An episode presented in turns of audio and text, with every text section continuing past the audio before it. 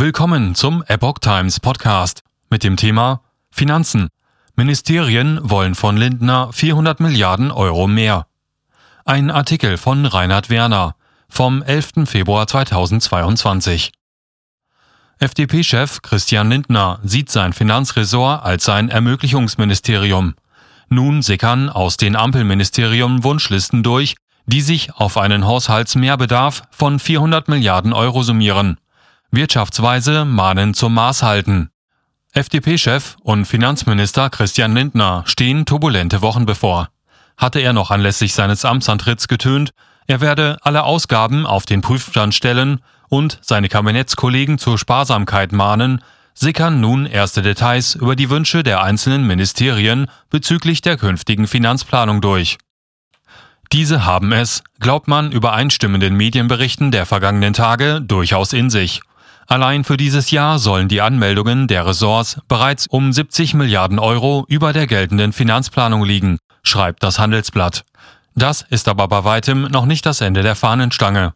Bis zum Jahr 2026 soll sich die Lücke, die sich insgesamt zwischen dem vorgesehenen Finanzrahmen und den Sonderwünschen der Ressorts auftut, auf rund 400 Milliarden Euro ausweiten. Bis zum Beschluss über die Eckwerte für die mittelfristige Finanzplanung ist noch ein guter Monat Zeit.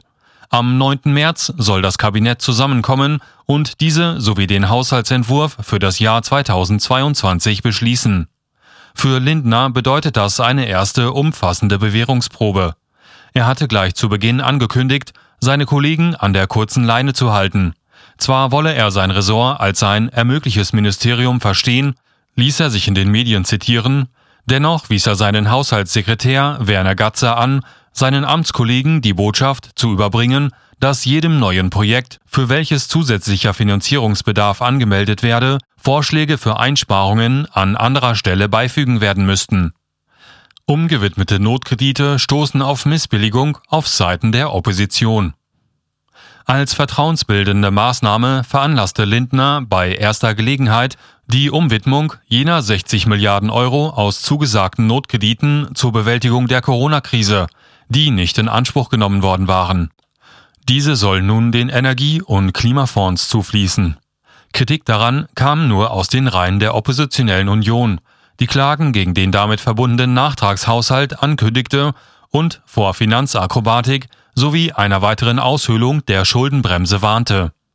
Diese verfehlte weitgehend die gewünschte Wirkung da die Union selbst erst vor wenigen Monaten noch als Regierungspartei nicht alle zusätzlichen Kredite zur Überwindung der Corona-Folgen ausschließlich für diese nutzte. Kindler betonte, dass auch die alte Bundesregierung das Geld der zusätzlichen Kredite nicht nur für das Gesundheitssystem ausgegeben habe. Verfassungsrechtlich, so heißt es aus den Reihen der Ampel, habe eine Regierung in solchen Fällen auch einen gewissen Spielraum. Lauterbach muss neben Corona auch die Krankenkassenfinanzierung bewältigen. Details bezüglich der Wünsche sind immer noch schwierig in Erfahrung zu bringen, aber es kristallisieren sich einzelne Trends heraus, welche Ministerien den Löwenanteil zu den angestrebten Mehrausgaben beisteuern könnten. Die umfangreichsten Wunschzettel dürften demnach das Bundesgesundheitsministerium unter Karl Lauterbach, das Superministerium für Wirtschaft und Klimaschutz unter Robert Habeck und das Verkehrsressort von Lindners FDP-Parteikollege Volker Wissing vorlegen. Grundsätzlich zeichnet sich vor allem in diesen Bereichen auch ein erheblicher Mehrbedarf ab. Lauterbachs Gesundheitsministerium hat nicht nur in den kommenden Jahren noch mit Spätwirkungen der Corona-Krise und Maßnahmen zu tun, die als Lehren aus dieser gezogen werden. Auch unabhängig von Corona haben die Krankenkassen ihre während der 2010er Jahre angesammelten Überschusspolster weitgehend aufgebraucht und reichen auch mit den früheren Bundeszuschüssen perspektivisch nicht mehr aus. Die Kassen rechnen schon auf der Grundlage der Berechnungen aus dem Jahr 2021 mit einem benötigten Steuerzuschuss von etwa 31 Milliarden Euro. Dieser Bedarf kann schnell auf bis zu 60 Milliarden Euro steigen zeichnen sich keine tiefgreifenden Reformen im Gesundheitssystem ab, die für mehr Effizienz und eigene Tragfähigkeit sorgen. Ministerien von Habeck und Wissing müssen liefern. Habeck und Wissing stehen demgegenüber vor der Herausforderung, diverse Wenden, die seit Jahr und Tag anmahnen, und die bis dato vor allem subventionsintensiv gewesen waren, endlich in zählbare Erfolge umzumünzen. Die Energiewende ist nur ein Aspekt davon. Bislang zeichnet sich diese durch Ausstiege und Klagen über andere Länder aus, die nicht bereit sind, Deutschland auf seinem Weg zu folgen, während immer mehr an Energie aus diesen Ländern immer kostspieliger bezogen werden muss. Die Preisexplosion und die immensen Mehrbelastungen für Unternehmen und Haushalte mögen beim genügsamen deutschen Michel zwar möglicherweise auch mittelfristig noch keine Hungerrevolten auslösen, dennoch werden auch die Ampelparteien früher oder später von den Folgen eingeholt werden, wenn durch Firmenschließungen, Privatinsolvenzen und eine Abwanderung von Leistungsträgern Steuereinnahmen ausbleiben. Jüngste Umfragen zeigen nicht nur zunehmende Zweifel an den demokratischen Qualitäten des deutschen Gemeinwesens, sondern auch eine zunehmende Bereitschaft, dort, wo es möglich erscheint, dem Land den Rücken zu kehren. Energie- und Verkehrswende bislang Verlustgeschäfte. Neben der sogenannten Energiewende wird auch die vielbeschworene Verkehrswende vor allem mit hohen Startinvestitionen verbunden sein müssen. Soll zumindest irgendwann in absehbarer Zeit der Markt mitspielen. Schon bis dato sind die sinkende Nachfrage nach Fahrzeugen mit Verbrennungsmotor und die steigende Nachfrage nach Hybridmodellen vor allem künstliche Effekte aus doppelseitigem Nudging. Auf der einen Seite hohe Subventionen und Eintauschprämien für den Erwerb von Elektroautos, auf der anderen Verlust von Steuervorteilen und horrende Preisentwicklungen bei konventionellen. Dennoch schafft auch teurer Nudging keine verbesserte Leistung und vor allem keine ausreichende flächendeckende Infrastruktur an Ladestationen in der Energieaussteigsrepublik trotz stetig steigenden Strombedarfs. Zudem soll auch das Netz an öffentlichen Verkehrsmitteln auf eine Weise ausgebaut werden, dass Bahnfahren sowohl bezüglich der Flexibilität als auch hinsichtlich des Preises zu einer akzeptablen Alternative zum Individualverkehr werden kann. Auch das wird sich in entsprechenden Anforderungen des Bundesverkehrsministeriums für die Finanzierung dafür erforderlicher öffentlicher Investitionen niederschlagen.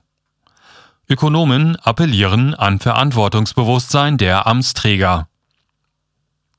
Allein für dieses Jahr geht Lindner von einer Neuverschuldung in Höhe von 99,7 Milliarden Euro aus. Möglicherweise ist er sich selber nicht mehr sicher, ob er 2022 noch unter der 100 Milliarden Schwelle bleiben wird. Christian Hase, Haushaltspolitiker der Union, spielt auf Lindners Anfangsversprechen bezüglich Sparsamkeit und Haushaltsdisziplin an und diagnostiziert, niemand hört offensichtlich auf den Bundesfinanzminister. Es sei nur zu hoffen, dass dies nicht zum Markenzeichen des Bundesfinanzministeriums wird. Auch der frühere Chef der Wirtschaftsweisen, Lars Feld, appelliert an die Ampelparteien, die Wünsche der Ministerien müssen jetzt auf das Machbare heruntergefahren werden. Sein Ökonomenkollege Jens Südekum sekundiert mit der Forderung, jetzt Prioritäten auf der Ausgabenseite zu setzen und die Zukunftsagenda an die oberste Stelle zu setzen. Explosion an Planstellen und Kosten für Infrastruktur des Bundestages. Bis dato ist diesbezüglich noch wenig Bereitschaft auf Seiten der Ampel zu erkennen. Und dies zeigt sich bereits im Kleinen, wie Publizist Gabor Steingart auf seinem Blog darstellt. Er verweist unter anderem auf den Ausbau des Bundeskanzleramts samt Neubau mit Kindergarten, Wintergarten und Hubschrauberlandeplatz, verbunden mit den Kosten, die bereits nach jetzigem Stand die geplanten 485 Millionen Euro um mindestens 115 Millionen übersteigen würden.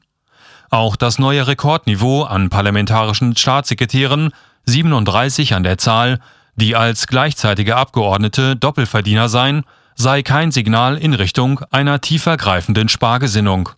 Von den 17 Ministern inklusive Kanzler hätten zwölf auch ein Bundestagsmandat. Ein erhebliches Wachstum gibt es zudem auch im Beamtenapparat. Steingart schreibt von einer Entwicklung der Kosten für die Beamten in den Bundesministerien von knapp 2,5 Milliarden im Jahr 2014 auf etwa 4 Milliarden jetzt. Innerhalb von zwei Jahrzehnten sei deren Gesamtzahl von 14.000 auf 24.000 angestiegen. Nicht immer, so der Publizist, sei realer Bedarf der Grund hinter der Aufstockung der Anzahl an Planstellen. Manchmal, so deutet er an, mutete es eher an einem Respektlohn für verdiente Parteisoldaten an. Dazu kämen noch Mitarbeiter der Abgeordneten, wissenschaftlicher Dienst und Vergünstigungen wie Fahrdienst, Bahncard und in manchen Fällen sogar die Senatorkarte der Lufthansa.